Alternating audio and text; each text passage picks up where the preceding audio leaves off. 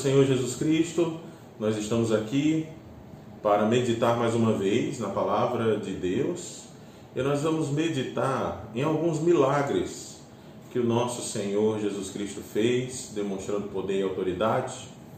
E eu vou começar. Todos esses milagres estão elencados aqui no Evangelho de Mateus, a partir do capítulo 8 até o capítulo 10. Então nós vamos nessas nossas próximas meditações ler esses milagres e nós vamos aprender muita coisa para a nossa vida. Porque infelizmente os milagres eles têm sido mal interpretados. Os milagres eles têm a intenção de apontar para Jesus ao invés de apontar para si mesmos. Jesus não fazia milagres para que você olhasse para o milagre e ficasse perpetuamente olhando para o milagre. Ele fazia milagres para que você percebesse quem, quem fez o milagre. Quem é este que fez? Quem é esse que está diante de mim? E nós começaremos aqui em Mateus capítulo 8, e eu vou fazer uma leitura do versículo 1 até o 17, quando diz: Quando ele desceu do monte, grandes multidões o seguiram. Um leproso aproximando-se, adorou de joelhos e disse: Senhor, se quiseres, podes purificar-me. Jesus estendeu a mão, tocou nele e disse: Quero, seja purificado. Imediatamente ele foi purificado da lepra.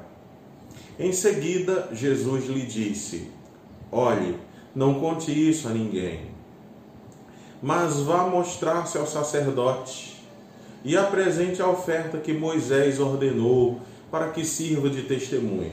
Vamos parar por aqui até o versículo 4 e depois nós continuaremos para outros milagres. Jesus está descendo do monte após proferir o sermão do monte, capítulo 5, 6 e 7. Aqui é o capítulo 8. E aqui se diz exatamente isso, que Jesus está descendo do monte, quando ele desceu do monte, grandes multidões o seguiram. Um leproso, aproximando-se dele, adorou de joelhos e disse: Senhor, se quiseres, podes purificar-me. Jesus estendeu a mão, tocou nele e disse: Quero, seja purificado. Imediatamente ele foi purificado da lepra. Em seguida, Jesus lhe disse: Olhe, não conte isso a ninguém, mas vá mostrar-se ao sacerdote e apresente a oferta que Moisés ordenou para que sirva de testemunho. Deixe-me falar três aspectos desse milagre para que a gente aprenda isso. Primeiro, é a chegada poderosa do reino de Deus. E eu vou fazer isso em cada um dos nossos textos sobre milagre para que você aprenda isso. A chegada poderosa do reino de Deus a incapacidade humana diante dos efeitos da queda e a realidade de que o reino de Deus virá e Satanás será derrotado. Então, são essas três realidades que cada milagre aponta. Então, nós vemos aqui, em primeiro lugar, que Jesus, ele é o rei do reino. A própria chegada dele é a chegada do reino, porque ele é o rei. O reino é estabelecido onde o rei está. Este homem leproso, ele não podia se aproximar de ninguém, porque a lepra era uma doença completamente é, é, temida nessa época. Pessoas que se tornavam leprosas, elas eram jogadas fora do seu ambiente de, de trabalho, do seu ambiente domiciliar, de, da sua cidade, da sua vila, de onde quer que aquela pessoa estivesse, ela não podia ter contato com ninguém. E aqui nós vemos um leproso que teve a ousadia de se aproximar de Jesus, provavelmente um homem que já cresce, que é o que o texto diz, que Jesus era o Filho de Deus, o Messias, o Senhor. E esse homem chega, e Mateus nos diz que ele é um leproso, e ele aproxima-se de Jesus e se ajoelha. Se ajoelha em adoração, adorou de joelho. Bem, aqui é uma coisa interessante. Jesus era um judeu. Esse leproso provavelmente fosse um judeu também. E judeus não se ajoelham na frente de ninguém, porque eles só se ajoelham diante Deus, do Deus Todo-Poderoso. Então, quando nós vemos aqui alguém ajoelhado na frente de Jesus e Jesus sem fazer nada, ou seja, Jesus recebendo esta adoração, é porque Jesus sabe que é Deus, ele tem consciência do que é Deus, de que é Deus, e ele recebe adoração. E aqui se diz que o homem chega e diz: Senhor, se quiseres, podes purificar-me.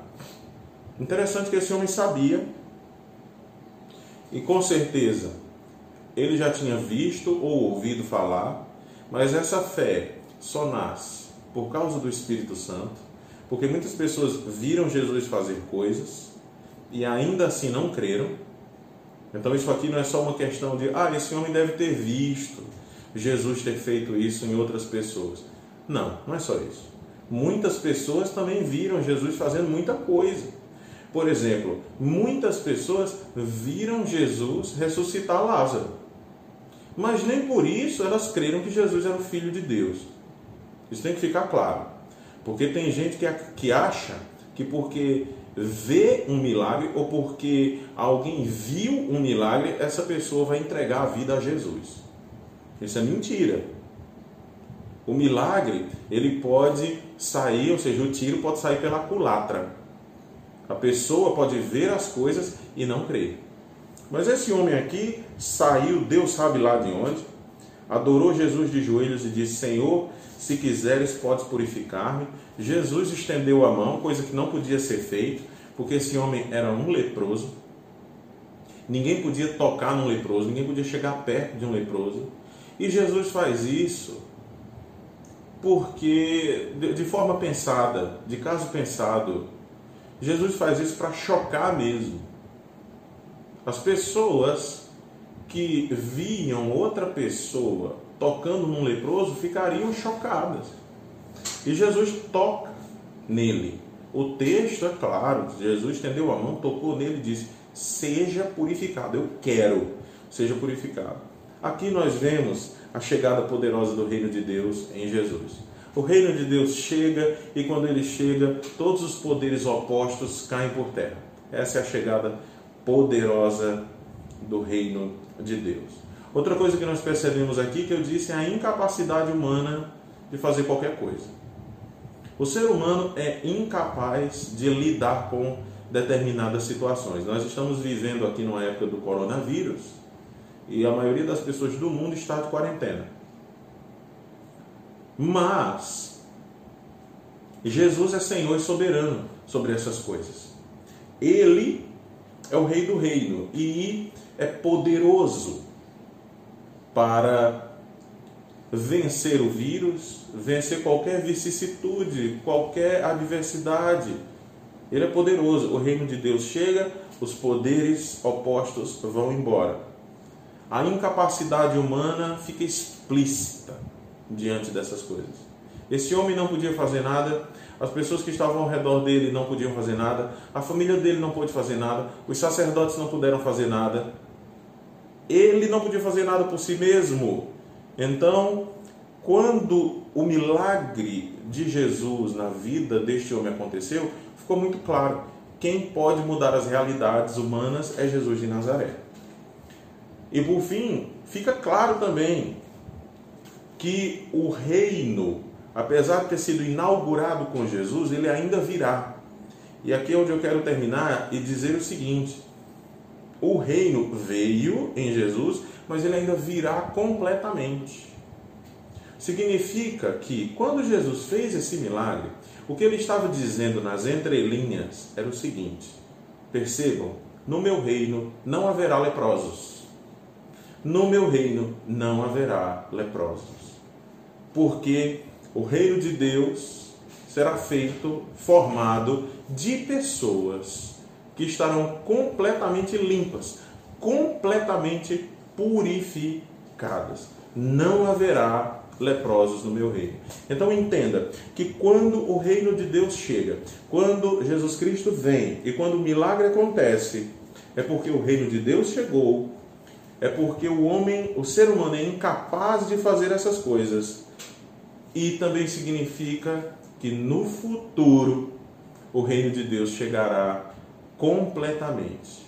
Minha oração é que você creia no Senhor Jesus, creia nos milagres, mas saiba que os milagres não devem apontar para os próprios milagres, mas devem apontar para o Senhor. Deus abençoe você.